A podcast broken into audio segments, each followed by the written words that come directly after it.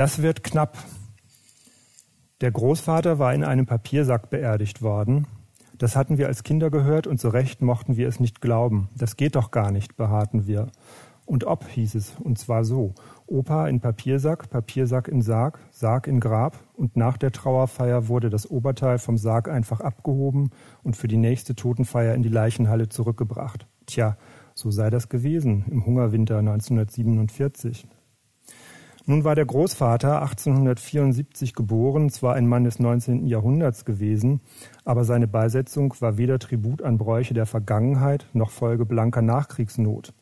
Die andere Familienerzählung über den Großvater ging nämlich so. Er, der Friseur gelernt und in Breslau einen kleinen Kellersalon geführt hatte, hatte nie etwas für die soziale Absicherung im Alter getan. Er hatte nichts geklebt, wie man das nannte. Deshalb gab es keine Rente. Deshalb gab es als letzte Heimstatt nur den Papiersack. Und deshalb auch lebte die Oma von der Sozialhilfe und musste mit so wenig Geld über die Runden kommen. Wie hatte der Großvater nur so nachlässig sein können, fragten wir uns und ließen uns beruhigen mit Erzählungen über den Wandel der Zeiten und die Sozialgesetze und die Versicherungspflicht und dass so etwas ja gar nicht mehr vorkommen könne.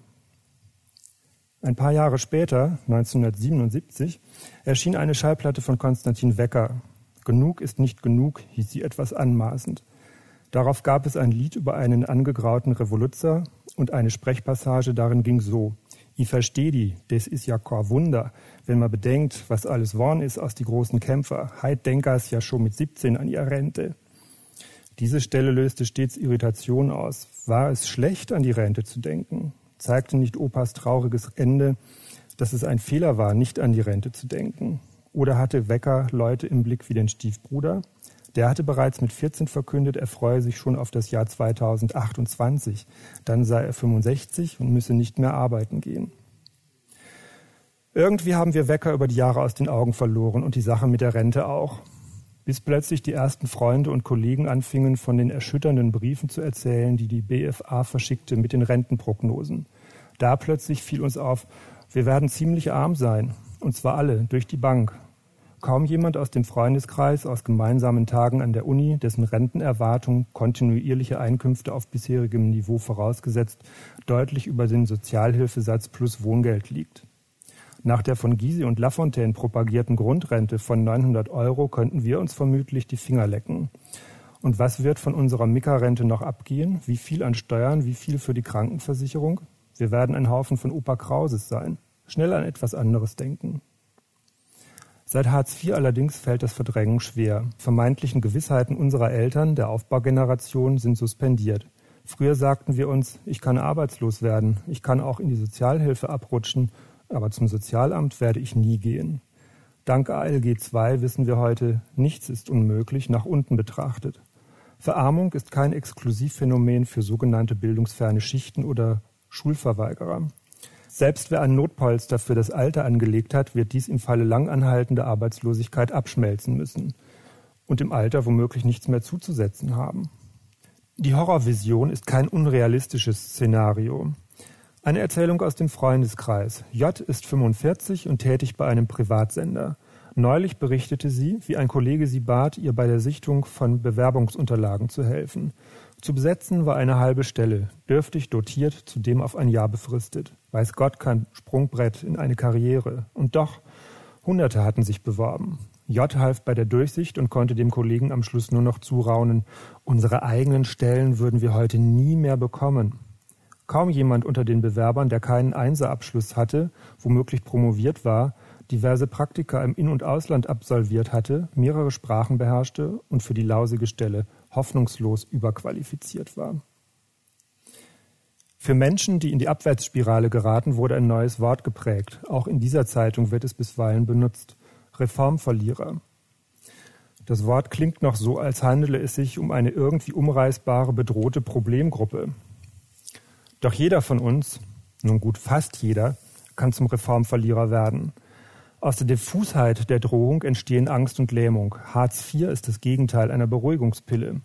Vermutlich wird dies die historische Bedeutung von sieben Jahren Rot-Grün sein, den Ausstieg aus den vermeintlichen Sicherheiten gewagt zu haben. Eine schwarz-gelbe Regierung hätte die Reformen nie wagen können, sie wäre vom öffentlichen Proteststurm weggefegt worden. Die gefühlte soziale Kälte wäre größer gewesen bei demselben Maßnahmenkatalog. Was Rot-Grün begonnen hat, wird Schwarz-Gelb demnächst gefahrlos auf die Spitze treiben können. Blicken wir in den Abgrund, der durch Hartz IV schärfer ausgeleuchtet wird, der aber schon längst da war, auch schon vor 20 Jahren, nur hatten wir damals den Eindruck, wir stünden etwas weiter vom Rand entfernt. Wir sind eine in mehrerlei Hinsicht überraschend homogene Gruppe. Um einen kleinen gemeinsamen Nenner zu finden, könnte man uns Taz-affin nennen, auch wenn nur ein Bruchteil von uns tatsächlich ein Taz-Abo besitzt. Wir sind Akademiker in den 40ern, kurz vor der Schwelle zur Unvermittelbarkeit. Wir studierten meist Geisteswissenschaften, allen Hinweisen zum Trotz, dass es kaum Stellen geben würde. No future, so what? Wir sind die einzige Generation, die so gut wie keine Lehrer hervorgebracht hat, weil der Staat zehn Jahre lang keine einstellte. Es war die Zeit, als Praktika noch als erster Schritt in den Beruf gehalten und nicht als Übergang von einem schlecht alimentierten Zustand in einen noch schlechteren. Wir studierten mit einem Hang zum Gewissenhaften, weniger mit dem zu Pragmatismus und Schnelligkeit. Später schämten wir uns ein bisschen dafür. Befremden und Empörung löste deshalb die Erzählung einer Freundin aus, deren Mutter mitten im Prüfungsstress versucht hatte, sie mit der Frage zu beruhigen, Warum bist du nur so nervös? Reg dich ab, hinterher wirst du doch sowieso Blusen verkaufen. Später merkten wir, dass diese Mutter so falsch nicht gelegen hatte. Gering war unter uns die Zahl derer, die nach dem Abschluss, meist durch Vitamin B, in Volontariaten unterkamen. Kurioserweise arbeitet von den solcher Art Versorgten heute kaum noch einer in der Branche, in der er damals anfing. Von professioneller Befriedigung war von dieser Minderheit erstaunlich wenig zu hören. Die meisten von uns waren froh, wenn ihre studentischen Hilfsjobs noch eine Weile weiterliefen. Oder wir absolvierten doch noch ein Referendariat mit der Aussicht, dadurch zumindest zwei Jahre versorgt zu sein. Wir schrieben uns in Promotionsstudiengänge ein, um noch eine Weile günstig krankenversichert zu sein. Wir arbeiteten halbtags in Schulläden, wir kellnerten, waren Kabelträger beim Privatfernsehen oder gaben Computerkurse. Nötigenfalls waren wir auch bereit, als Scheinselbstständige zu arbeiten. Das brachte ein paar Mark zusätzlich ein. Wir mussten konstatieren, wir waren das akademische Lumpenproletariat, ein Wort, das damals aufkam, selbstironische Zeiten. Wir konnten mit diesem Befund leben, es würde schon irgendwann aufwärts gehen. Zudem hatten wir längst angefangen, uns unsere Inseln der Zufriedenheit zu schaffen, Projekte, meist fern des Broterwerbs. Mittlerweile waren die 90er Jahre angebrochen und Douglas Copeland gab Existenzen wie uns einen Namen. Generation X klang allerdings wie eine Kopfgeburt von Trendforschern, klang nach einer Mode, die gekommen war und auch wieder verschwinden würde. Das Schlagwort MacJob Traf es auf uns überhaupt zu? Waren unsere wechselnden Tätigkeiten nicht doch ein wenig würdevoller als die Frühschicht bei McDonalds? Unsere BAföG-Schulden zahlten wir ab, ein wenig zähneknirschend von unseren schmalen Einkünften, Monat für Monat 200 Mark. Wer vom Pech verfolgt war, hatte in den Jahren des Volldarlehens studiert und startete in die postakademische Lebensphase mit einem Schuldenberg von 30.000 Mark und der Aussicht, erst jenseits der 40 mit dem Abstottern aufhören zu können. Später wurde die rentenrelevante Ausfallzeit für ein abgeschlossenes Studium von zwei auf null Jahre reduziert. Begründung Akademiker würden ja gut verdienen. Haha. Nennenswerte Proteste dagegen gab es nicht.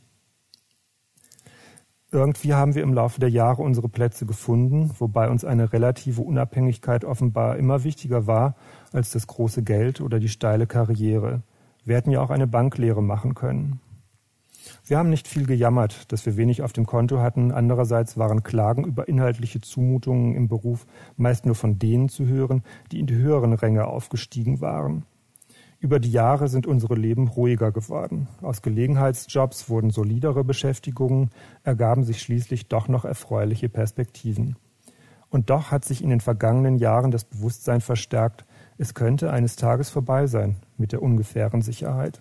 Da ist zum Beispiel A, 47. Nach einer krankheitsbedingten längeren Auszeit hieß es plötzlich, in ihrem alten Beruf in der Sozialarbeit gebe es inzwischen keine Zukunftschancen mehr für sie. Seit ein paar Jahren arbeitet sie nun als Aufsichtskraft in einem Museum und hat vermutlich gerade noch einmal Glück gehabt. Ähnliche Stellen wurden seitdem mit 1-Euro-Jobbern besetzt.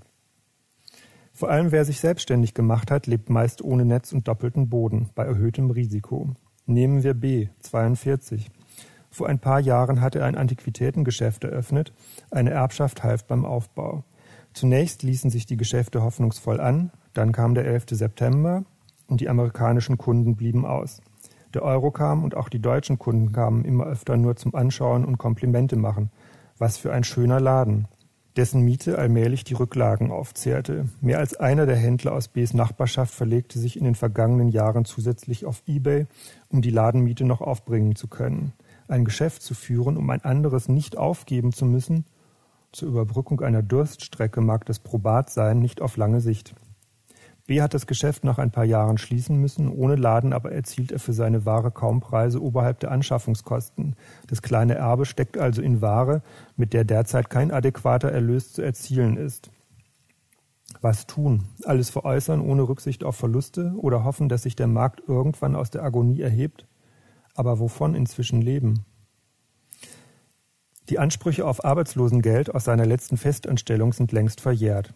Käme B auf die Idee, nach Abbau seiner Restbestände aus Ladenzeiten Sozialhilfe zu beanspruchen, müsste er zunächst seine Möbel gegen neue austauschen, denn aufgrund eines staatlicherseits vermuteten Schlupflochs ist es Sozialhilfeempfängern nicht gestattet, in antiken Möbeln zu leben.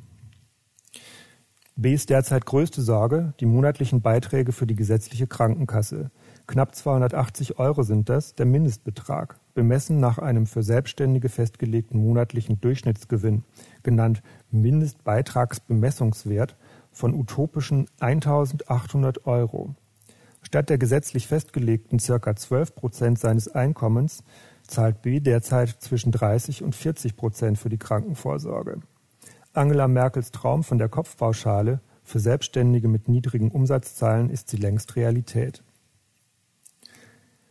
Wohl dem, der eine sozialversicherungspflichtige Arbeit hat und sei es auch nur als Zubrot. F45, Sängerin, arbeitet aus diesem Grund mittlerweile halbtags als Paketbotin. Von der Kunst allein könnte sie die inzwischen sehr hohen Beiträge für ihre private Krankenversicherung nicht mehr aufbringen. Eine befreundete alte Dame, weit im Rentenalter, kommentierte diesen Umstand jüngst folgendermaßen. Zu dumm, dass wir so diesem Sicherheitsdenken aufsitzen was wohl eine Aufforderung sein sollte, die Beiträge nicht mehr zu zahlen und sich auf die eigene Gesundheit zu verlassen. Vor allem die Angst, sagte sie noch, mache doch krank. Unsicherheit könnte man kontern, aber auch.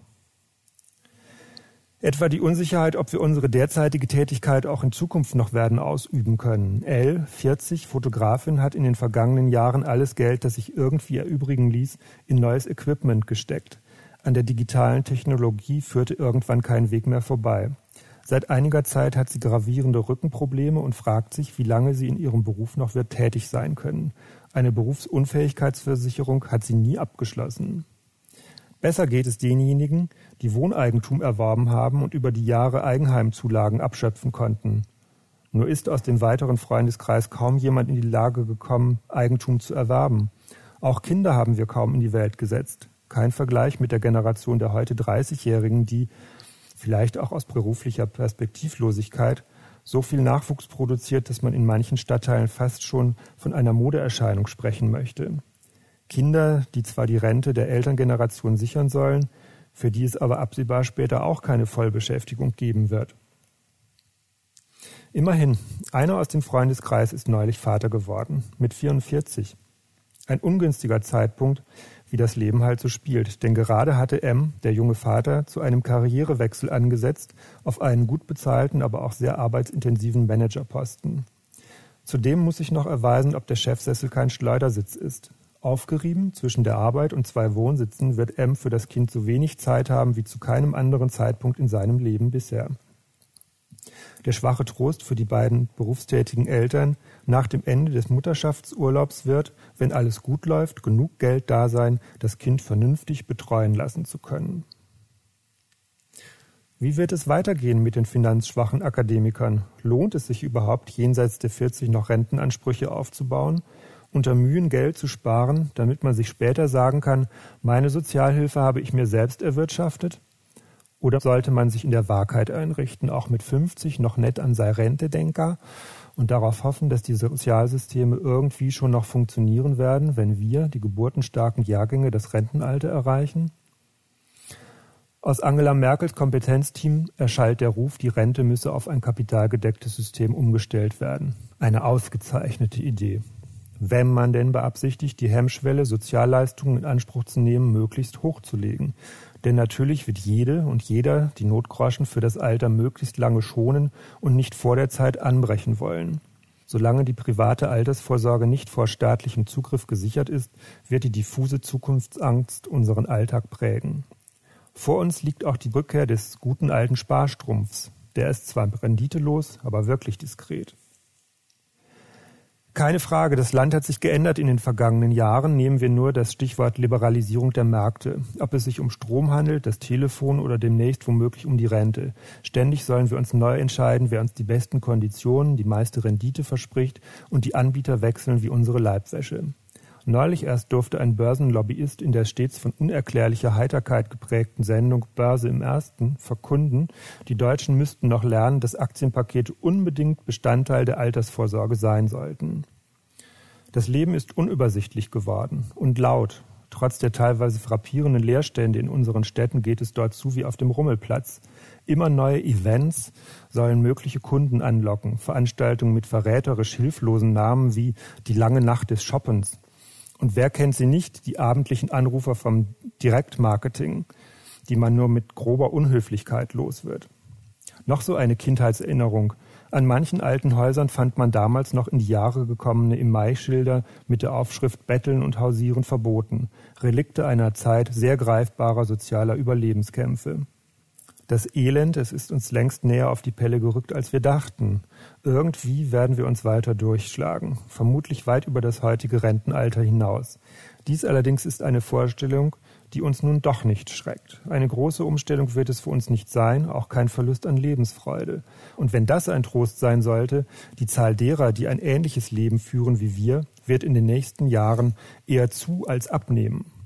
Man darf gespannt sein, was in ein paar Jahren aus der heutigen Generation Praktikant geworden sein wird.